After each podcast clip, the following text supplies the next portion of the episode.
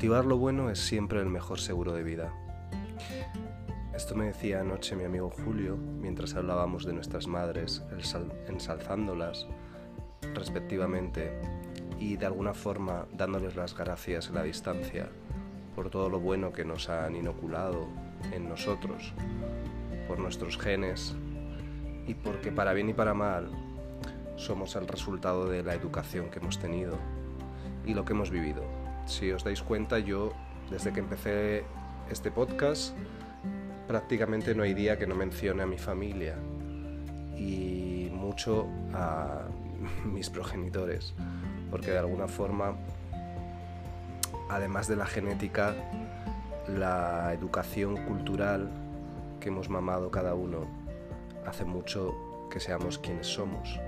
Y anoche yo tuve una velada especialmente alegre y, mm, emocional a la vez, con llamadas de vecinos, con mi querida vecina Isabel y, su marido Manolo, hablándonos en la distancia, agradeciéndonos ser vecinos, ¿no? Y de alguna forma, pues está claro que en los momentos malos salen las cosas buenas también de la gente que la tiene dentro. Está claro que el que no tiene nada bueno en los momentos malos saca lo peor.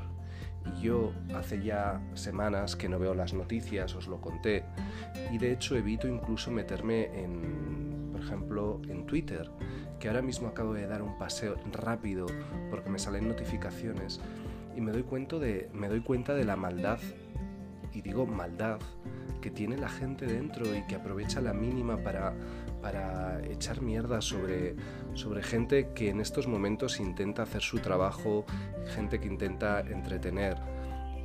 Veía, por ejemplo, que Jordi Évole este domingo iba, había entrevistado eh, a distancia a la cantante Rosalía y, me ha sorprendido la cantidad de insultos, insultos que, le, que le hacían a él, a ella, y no lo puedo entender. Puedo entender que no te guste ni él ni ella, que no te guste su música, que no te gusten sus programas, pero qué necesidad. Entonces Twitter se ha convertido en eso, ¿no? En, un... Hace ya mucho que se ha convertido en un vertedero. Y entonces em, también con ello yo creo que muchas, muchas ah, medios de comunicación que no hacen más que aprovechar este momento para salpicar, para, para oscurecer.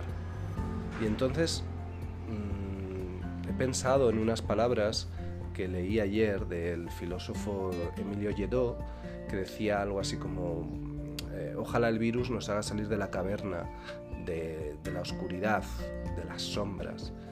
Y bueno, era una entrevista que daba en el país y decía, debemos estar alerta para que nadie se aproveche de lo vírico para seguir manteniéndonos en la oscuridad y extender más la indecencia. Y joder, eso se me quedó muy grabado porque em, efectivamente creo que eh, ahora mismo, igual que estamos viendo eh, unas muestras de solidaridad como no hemos visto prácticamente nunca, pues es muy posible que veamos lo contrario y a medida que va pasando el tiempo también todos a nuestro alrededor debemos eh, estar alerta. Eh, este filósofo decía, el ciudadano debe ser capaz de plantearse las preguntas propias de una mente libre. ¿Quién nos dice la verdad? ¿Quién nos engaña? ¿Y quién quiere manipularnos? Y efectivamente, aunque yo aquí em, intento no hablar de, bueno, ni de política obviamente, ni siquiera de las noticias, claro, por muy aislado que, esté dentro de mi propio aislamiento, eh, hay cosas que son inevitables. Y entonces mm, pensaba eso cuando he salido a comprar, porque hoy he salido a comprar con todas mis medidas y todas mis precauciones, que son pocas, pero que yo las tomo súper al pie de la letra. Y me sorprendía cómo ah, eh, había gente que no tomaba ninguna y que no sigue sin tomar ninguna incluso en un propio supermercado. Me ha sorprendido las vendedoras, las bromas que gastaban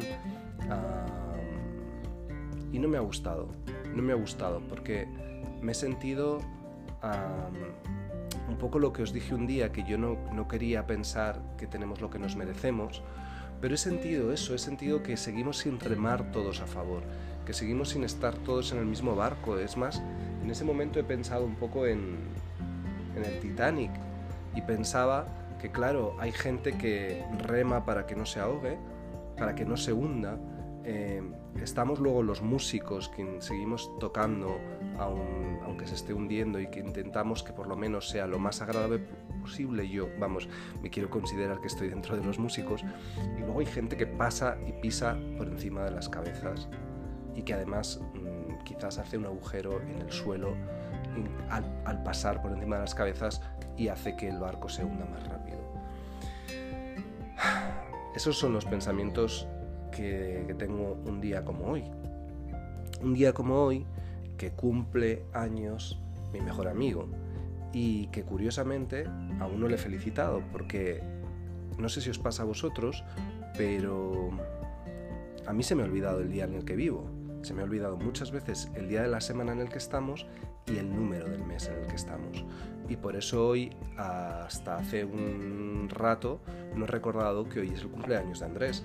Pero de hecho es que me he dado cuenta que desde que empezó el programa y desde que empezó el confinamiento, yo el primer día empecé el programa para felicitar a mi madre.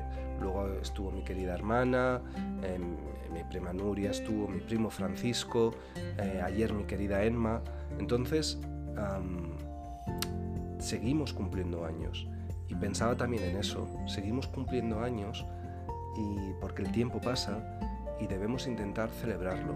Porque además también habrá un momento en el que estas fechas sean un cumpleaños que deberemos celebrar el haberlo pasado. Yo creo que hay que celebrar el que estemos vivos y tendremos que celebrar el que hemos superado esto, como se celebran mm, catástrofes, ¿no? Y, pensaba en bombas nucleares o en atentados terroristas, pues que desgraciadamente fueron cosas muy negativas, pero hay aniversarios para recordarlo y para recordar que, que no se nos olvide.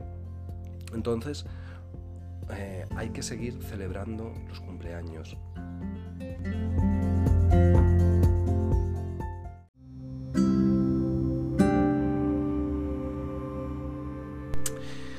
Ay, Edith Piaf, Edith Piaf, cuántos recuerdos de París, cuántos recuerdos del verdadero romanticismo, ¿no? Que al final el romanticismo está en uno mismo y me ha salido un pareado inesperado, anda otro y muy tonto. Así estoy hoy, un poco tonto, pero es que claro, no todos los días eh, nos sentimos igual. Y como ayer Mm, os contaba que nos debemos permitir también enfadarnos, pues también podemos permitirnos, permitirnos no estar siempre mm, lo más lúcidos ni lo más rápidos. Incluso mm, alguien me decía el otro día que yo no me permitía muchas veces eh, equivocarme, que no me permitía no llevar la batuta y de alguna forma que no me permitía aceptar el fracaso. Y el fracaso forma parte de nosotros. Y yo hago muchas cosas mal, muchas. Algunas bien, pero muchas mal. Y es verdad que no lo llevo siempre eh, de la forma más deportiva posible para mí mismo y conmigo mismo. Entonces me autoexijo y, eso me crea mucho sufrimiento a veces innecesario. A veces eh, algo tan sencillo como no aceptar eh, haberme caído, ¿no?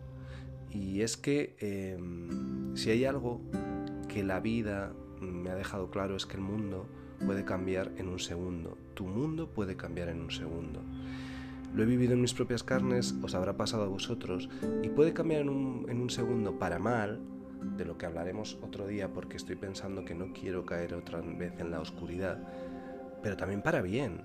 Igual cuando conoces a alguien en un segundo, de repente, bueno, pues sale el sol, así como suena de cursi, pero así como suena de real. Por cierto, me habéis contestado muchos que preferís el sol y el buen tiempo aún estando encerrados. Yo, como podéis escuchar, los pajaritos, tengo la ventana abierta, aún haciendo fresquito. Yo también prefiero el sol. Lo tengo clarísimo. Y ayer os puse música de ese geniecillo Mateliot del que os hablé Y se me olvidó mencionar que era un hombre muy oscuro, porque luego lo estuve revisando, volví a escuchar sus discos y aunque es maravilloso, yo os mencioné que era dramático, pero realmente es oscuro. Quizás Edith Piaf también era una artista oscura, principalmente por, por, la vida que tuvo que llevar, ¿no? Como grandes, muchos de los grandes artistas de los años 40 y 50, pienso en todos mis adorados eh, genios del jazz eh, y también las grandes cantantes de esa época, ¿no? Mm, sin ir más lejos, recuerdo la biografía de, de Billie Holiday que me leí un verano en París y que recuerdo que me hacía sentirme mejor conmigo mismo y con mi vida y sentirme menos miserable por el apartamento en el que vivía o por la ruptura que había tenido. Porque pensaba, madre mía, si esta señora tan maravillosa, con esa voz tan privilegiada, tuvo una vida tan complicada y aún así consiguió grabar estos discazos que han perdurado décadas y décadas y han pasado a otro siglo, pues mi vida igual no está tan mal. Eso es lo que pasa a veces, que es mejor compararse con el, con el vecino, ¿no? Y entonces pensaba en Edith Piaf, como le cantaba el amor. He comenzado el programa con ese himno al amor, porque probablemente es una de las... Pues bueno, es que el título es perfecto, ¿no? Himno al amor. Pero luego, la canción que, he puesto después, eh, a mí es una canción que cuando he estado enamorado me, me da como bueno, muy buena energía, aunque yo creo que cuando estás enamorado cualquier canción te da buena energía. Y claro, dice, eres mi tío vivo, eres el tío vivo en el que me subo y me haces dar vueltas, me haces dar vueltas, me haces dar vueltas y, ver todo el mundo. Veo todo el mundo estando contigo. Yo creo que no hay nada más bonito para decirle a alguien que mm, veo todo el mundo estando contigo ese, esa metáfora del tío vivo me parece perfecta.